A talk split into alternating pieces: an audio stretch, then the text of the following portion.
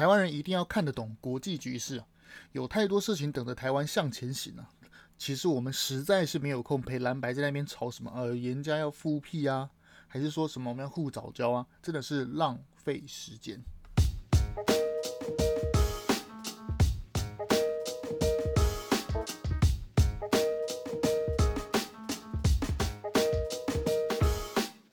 我们一起说真话，事实需要让更多人知道。欢迎回来，荣耀台湾 Podcast。就在两天前，也就是说这个月的九号，美国联邦参议员晚间搭军机来台湾访问，相关行程是由美国在台协会协调安排，而我国外交部呢，提供访问团所需的行政协助，并就防疫措施协调中央疫情指挥中心。对此啊。美国海军一架 C-40A 的行政专机稍早已经从菲律宾的马尼拉空军基地飞往台北松山空军基地，全程非常高调啊！打开它的识别码，也就是说你在 App 上清楚的可以知道这一台的行政专机是 C-40A，这其实是非常高调，意思就是说，哎，我来啦，你又能怎么样呢？啪啪的打胡锡进胡雕盘的脸啊！还记得胡锡进之前说什么吗？哎呀，那个美军啊，登陆台湾之时就是台海战争打响之日，好吧？他讲了非常多的类似红线的事情，但其实没有一样事情做得到。还记得吗？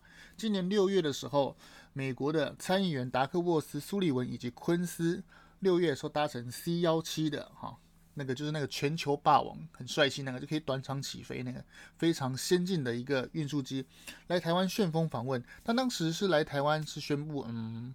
要发外交的疫苗给我们台湾，但其实啊，这次非常的不同。其实这，嗯、这这一次的美国来台湾访问，其实是一个秘密啊，蛮低调了。但其实前天来讲，我就已经知道。但是想要看看他来台湾到底是单纯的访问，还是说像上次一样，只是宣布说给台湾疫苗。果不其然，这次大有不同啊！这一次啊，来台湾访问的这个共和党籍的参议员柯林，他其实是。就是那一个啊，大名鼎鼎，就是前些日子在美国国会提出台湾威慑法的这个起草案的之一的起草案的议员之一啊。他由美国军官陪同下，昨日抵台访问。而访问团的里面呢，有许多名美国的现役军官，包括校级军官，还有尉级军官，据说最高有到上校、少尉、中尉不等。他行程非常低调啊。据指出，一行人下午果不其然呢，就访问我们的国防部，由参谋本部的情报参谋次长室简报共军近期对台湾的威慑状况。预判呢，国防部长邱国正应该是全程陪同的。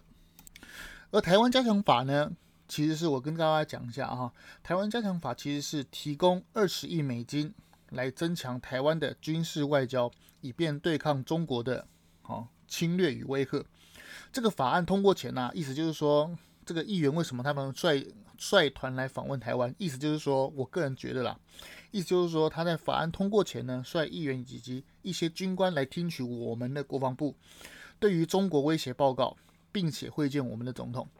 这其实是继一九七九年以来台美军事交流前所未有的高度。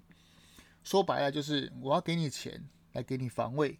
但是我要先来看看吧，意思就是说，有点感觉像，呃，我来付钱给你，我来先看看环境如何，以及你们的应对措施。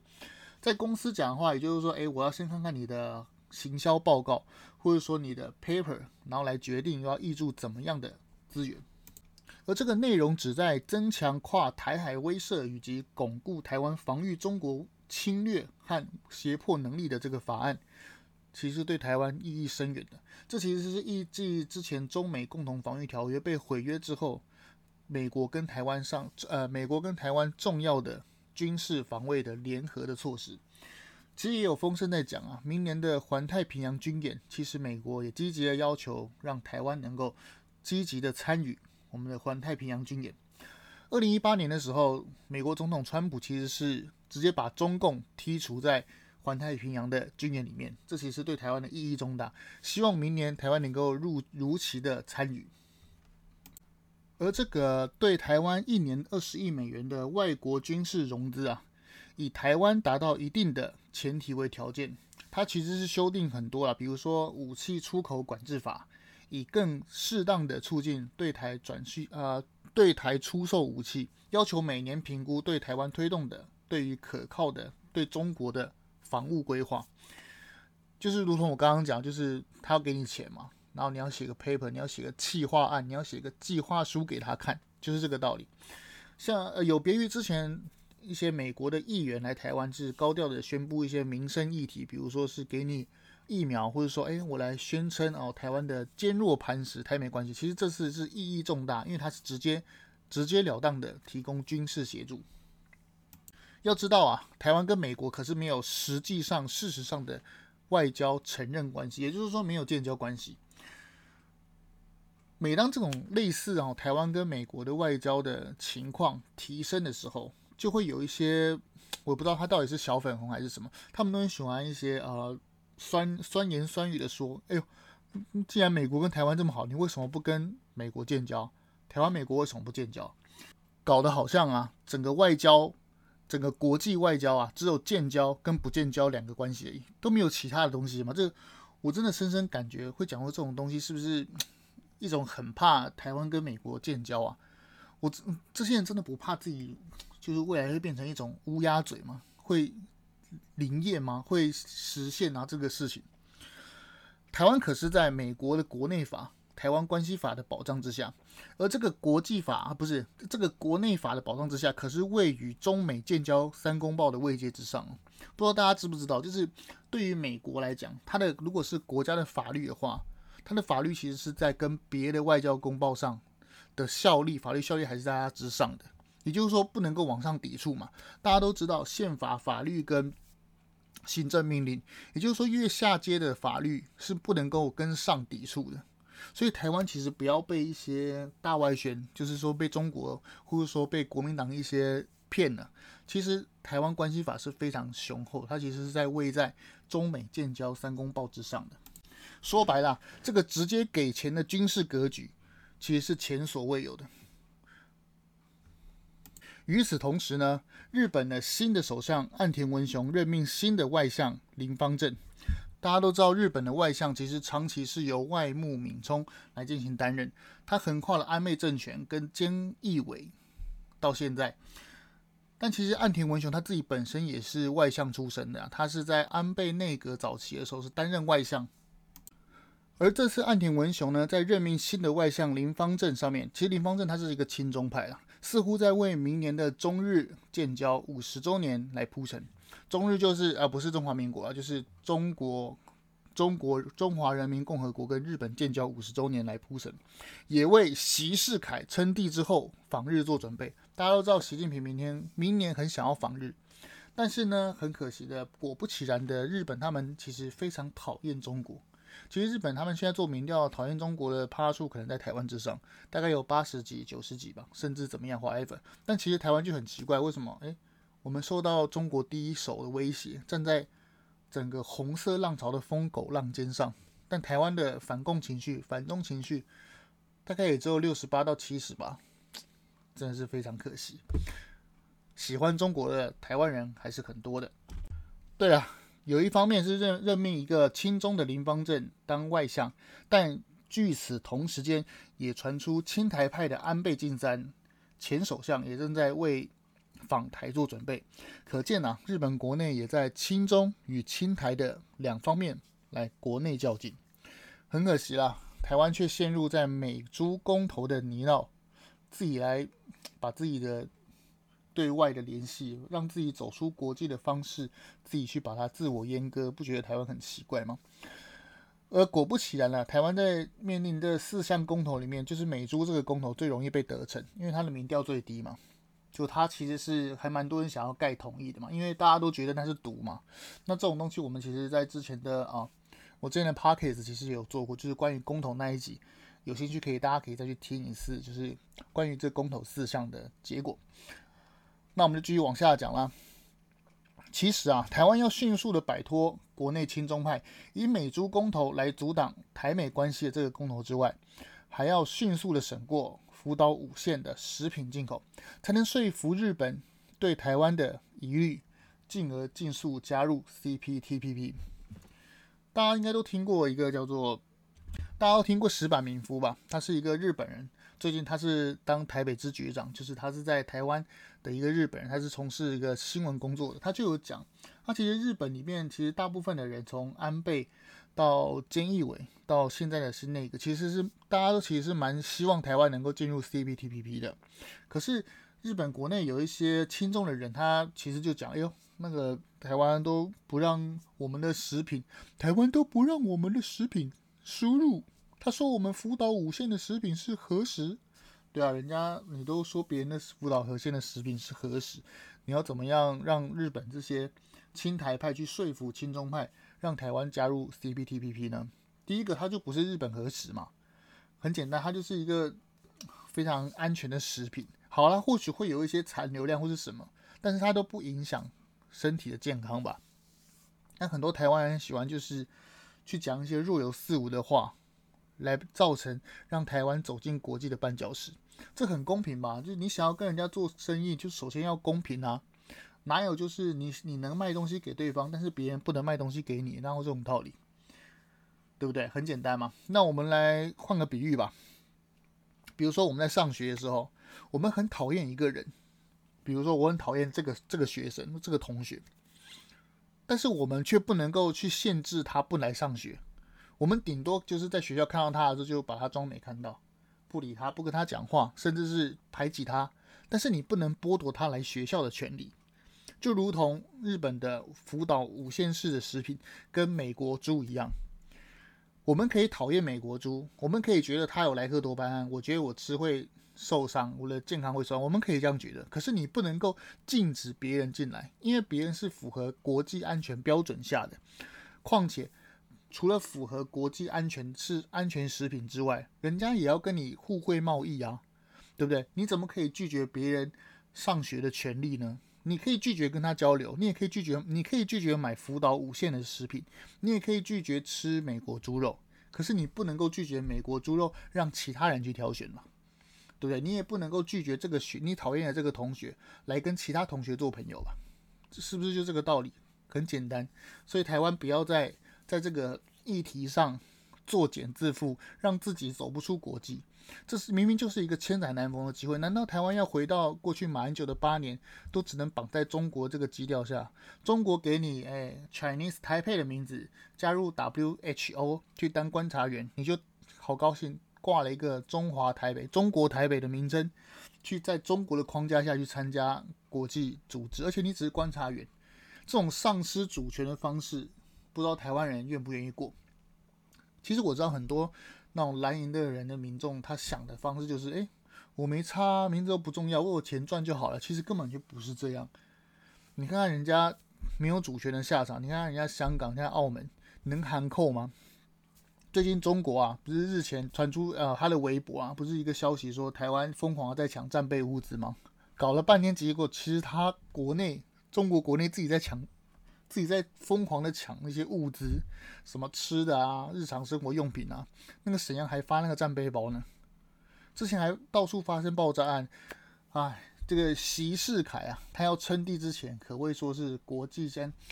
国际对他打压就不说了，他连国内都非常的不安稳，不知道国内的啊江泽民派是不是暗潮汹涌啊？暗潮汹涌之下，不知道我们的习皇帝能不能撑得下去呢？我们拭目以待吧。台湾人呐、啊，一定要看得懂国际局势啊！有太多太多的事情等着台湾往前走，我们真的没有空陪蓝白在那边吵说什么严家要复辟啊。严家有几个房子啊？陈柏伟怎么样？干嘛？那都是个人的，就是他自己想当立法委员，然后把人家拔掉嘛。这是不是？然后用一些谎言，用一些包装的东西去骗大家，这是没有必要的。困在这个地方，谁说我们小国无外交啊？保持跟美国，保持跟世界最大的国家，跟他有相同的利益，才是台湾长治久安的方式。不知道这一次哈，美国来我们这边访问，面对全新的局势，这其实是东亚的，为东亚下一个全新的局势做新的铺陈。不知道大家有没有看得懂？我们台湾一定要知道国际局势啊，千万不要作茧自缚，活在自己的小圈圈里面。很很多人喜欢讲，就是不知道台湾人啊、大家看新闻有没有一种感觉，就是其实台湾的一些主流的媒体，比如说什么呃民视啊、TBS 什么，他们其实很不喜欢报国际新闻，常常用什么文茜小妹大这种国际什么什么中国中国国际新闻来替代。其实很多台湾人其实不关心国际政治，他们其实很多人只关心自己的一亩三分田。那如果只关心自己国内，自己的眼界就会变比较小，也就是说容易被一些国民党的话术骗。国民党常常讲嘛，就是诶，我们台湾都靠中国来吃饭。对啦，台湾对中国的啊贸易的顺差其实是非常高，也就是说我们其实是赚中国的钱。但其实如果我们的格局小一只，我看到这一段，哎呦，对我们对中国的出口很高，所以是中国。来养我们台湾，但其实是这样子吗？当我们把格局放大之后，我们就会发现没有，这是一个全球的一个好经济的循环。台湾跟日韩，它生产的高阶晶片之后卖给中国，然后中国再用低的好劳动密集的方式去组装 iPhone，或是用一些啊轻工业，就就如同台湾六零年代的加工出口区一样。他用劳力密集做一些什么雨伞啊、雨衣这些东西，包括组装 iPhone 之后再卖到全世界。那想当然尔，中国卖到全世界之后，他赚中国中国赚全世界的钱嘛？那我可以讲说，全世界都养中国吗？中国靠全世界养吗？可以这样狭隘的定义吗？当然不行嘛。那如果不能够定义全世界养中国，那凭什么来定义中国养台湾呢？这就这就像我们之前啊历史学的嘛。欧洲、美洲跟非洲有个三角贸易，也就是说，欧洲人跑到非洲去，好卖黑奴到美洲，然后再从美洲进口一些大豆还是咖啡，好到欧洲去，这是一个三角贸易循环，就跟现在一样，美国提供高的哈技术，或是说它的呃资金来挹注这个全球的产业，当开头者，提供资金跟技术之后呢，再由台湾跟日韩制作高阶晶片。制作完高阶晶片之后呢，再全部输入到啊中国，所以中国是世界是世界工厂嘛，再由中国来组装 iPhone，再卖到全世界，这是一个大的循环。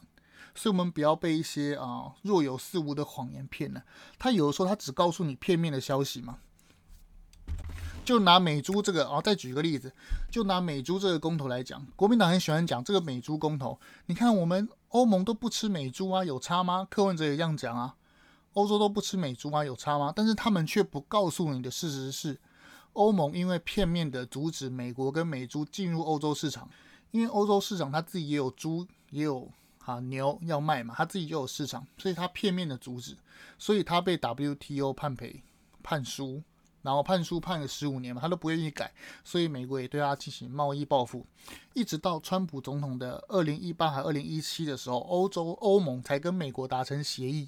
每年进口三点五吨的无关税的美国猪跟美国牛进入欧洲欧盟市场，也就是说，国民党他这群人他不会告诉你所有的真相，他只告诉你片面的事实，然后让你以为怎么样？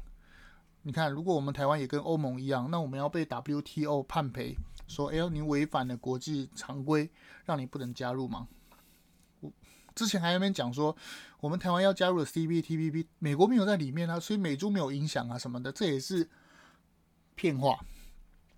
我们我们打开眼界看 CPTPP 的所有国家，日本、韩国、呃什么马来西亚、新加坡什么的，哪一个国家没有进美猪啊？那如果你连美猪都不进，那其他的其他的国家，你去递交要申请之前，其他国家会怎么看你台湾？哎呦，台湾你怎么没有吃美猪？没有没有公平贸易？光是这项公平贸易你都没有达成呢？那你要怎么样融入这个国际的贸易结构呢？这是我们台湾要好好去思考的地方。而对照中共最近的六中全会啊，其实。我们的习世凯啊，习皇帝已经否定了邓小平的制度，他已经要执政千秋万年呐，准备长期执政，这实在是非常的令人振奋啊！这个总加速师帮台湾真的是非常多。我跟我朋友在讨论、在聊天的时候，其实是在调侃中提到，诶，我们的习世凯到底是不是民进党员啊？你看，自从习世凯掌权之后，我们台湾的不管是 GDP 成长，还有对外的对。美国的关系，甚至是全世界，不管是欧洲、立陶宛，挺台湾的声音都变大了。我真的深深觉得，我们的习世凯，他是不是有民进党党证呢？好吧，那我们还是要讲一下我们悲哀的哦，也不是悲哀啦，我们敬重的哦前空军上将夏英洲，他竟然讲说什么？他竟然讲说我们的啊东沙岛上空，甚至是我们的西南防空识别区是中国的领土，所以他有权来巡逻。Excuse me，好，OK，我知道这些人的逻辑啊，因为这些人逻辑是他从小都学整个中华民国是他的嘛，就是那个秋海棠，OK。那所以，我们也可以明天派我们的幻象两千飞去乌苏里江，飞去黑龙江威力争取嘛，因为那边也是我们的大好河山嘛。学学学中共那句话嘛，用我们划破长空的 F 十六来丈量我们美好的祖国河山，是这样子吗？只能说痴人说梦。这些人还活在过去的那种袁世凯还是国民党的那种党国历史课本里面一样。还活在中华民国千秋万世的头脑，非常悲哀。现在的国际现实就是台湾的领土就只有台风金马嘛，对不对？OK，那你说你是浙江人什么？那是你之前的人，那你证明给我看嘛。台湾人已经对国民党很好了，给他七十年的时间，让他反攻大陆，让国民党证明中华民国等于中国。但是实际上就是过去七十年你就办不到嘛，对不对？你的。蒋宋美龄跑去美国安享晚年了吧？对，你的李宗仁，对不对？我们中华民国总统李宗仁，你偷偷跑去美国啦？那请问中华民国，请问国民党在台湾到底要以何种面目、何种面目来面对下一个世代呢？值得非常思考。而我们自己的战场就在我们的公投嘛，大家可以想想看，我们的未来要怎么样的生活？其实这四个公投是很矛盾的啦。如果大家有兴趣的话，可以去听我之前的讲公投的那一段，好，我们就不多讲。那我们用后面好下半的时间来讲元宇宙。在二零二一年的十月二十八日的时候，脸书正式更名为 Meta，这个标志啊改成无穷啊，从之前的按赞的模式，就是大家知道脸书的那个 title 嘛。暗战的那个标题符号改成近似无穷的符号，从社群软体呢一要变成一种奇异点，也就是说，它从社交媒体啊转变成虚拟世界之后呢，就形成了对这个世界的冲击。大家知道奇异点嘛？像之前我们农耕时代的社会转移到瓦特发明蒸汽的时候，是不是从人力畜力变成了蒸汽式、蒸汽式的哦世界？这是第一个奇异点，再来就是手机的出现也是一种小的奇异点嘛，让我们的人的社会改变成由啊手机出发来认识人，来进行生活，来进行社交，甚至是吃饭、工作、睡觉。而这一个转变呢，近期发表的这个元宇宙这个事情，Meta，其实正是我们有可能成为我们人类社会的另一个奇异点。这个元宇宙啊。这个两个字啊，是由两个字组成的，是用 Meta 跟 Universe 所组所组成的。前者是超越，是元的意思。那两个字组成一起呢，就是超越现在宇宙的意思，Universe 嘛。而这个词最早出现在美国的著名小说家尼尔·斯蒂芬森一九九二年的小说《雪崩》里。这是一个啊，Cyberpunk 的小说。而这个字也是由两个字所拼成而所拼而成的，分别是控制。跟反控制，跟反控制，而这个字呢，分别是由两个字所拼成的，分别是控制与反控制。这类的小说呢，都是描绘高科技与弱小人类之间的对立。因为我们都知道，科技未来的发展是会超过，好，远远超过人类的想象，甚至是人类能够触及到的地方都无法想象。就拿个比方吧，就是十八世纪的时候。大家还会想象说，诶，我们竟然有一个手机，然后手机改变我们的生活吗？当然不会想到嘛，因为当时还在怎么样，还在农耕社会，我们还是没有办法想到这个未来的科技发展会变怎么样。但一旦呢，这个科技发展很大，但是我们人没变嘛，所以就会变成高科技与弱小人类之间的对立。人在没变的情况下，但是科技一日千里啊，就会变成人类难以驾驭一个，或是说不能被人类驾驭的一个东西。就是未来的科技嘛，这意味着啊，未来的一定是充满反差的一个世界，也就是说是一个人与科技的世界。而未来这个世界呢，就是由这个科技公司所掌握了算，大家都知道嘛。那这个科技公司，我觉得最有啊，其实最有优势的公司其实有几家嘛，比如说 Facebook，或者说 Amazon，或者说 Google 之类的。但其实这几边里面呢，有优势其实是 Facebook。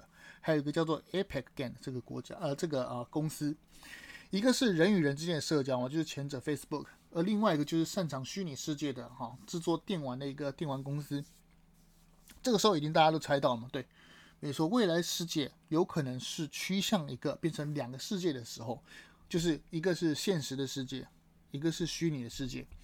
广义来说啊，其实我们现在已经有一个虚拟世界的雏形了，就是说我们现在会用 Facebook，会用网络上去经营我们的社群，会发照片或者说写文章。但其实我们都可以知道，这些文章或者说这些照片跟本人跟发发这些东西的本人其实。有时候是没有太大的关系，因为有时候会修图嘛，或者说你会讲一些故事，跟自己没有什么太大的关系，这是不是就有点像虚拟的两个世界？就是会修图什么的之类的。也就是说，会在网络上写东西呢，也有可能跟本人是毫无关系的。而我们怎么说呢？就是说啊，为什么未来的虚拟世界会变成一种未来的啊一种趋势呢？其实可以由电影由电影来窥知一二。之前啊，二零一八年的时候，有一部电影啊，叫做《一级玩家》，是一个美国的科幻电影，由史蒂芬·史匹柏所执导。它是一个呃进去一个虚拟的世界，然后它借有一个带一个像 VR 的东西进去操控嘛，然后进去进行呃跟人与人之间的在虚拟世界里面的交流。还有今年的一个新的电影叫做呃《脱稿玩家》，它是一个莱恩·雷诺斯哈主演的，也就是说，也是一个对未来世界想象的一种雏形。我们常说啊，电影其实是电影的啊，其实是引领着未来的趋势，也就是说是人类的一种向往。电影十年前的电影啊往往会影响现在的世界，就是这样来的。也就是说，我们去看那些世界级的编导电影，或者说好莱坞一些啊专业的具有引领世界的电影，它其实都可以嗅到未来世界的走向。早些啊，早些年的虚拟世界都是由电玩所组成的嘛，比如说我们带 VR 一些。P.S. 公司好设计的一些进去，比如说你进去跟人家枪战，或者说进去诶虚拟的世界空间中都是游戏。但是特别来了，这一次第一个进入虚拟世界的软体叫做地平线工作室，也就是说它是占生活很大的一部分的工作，先进入我们虚拟的世界。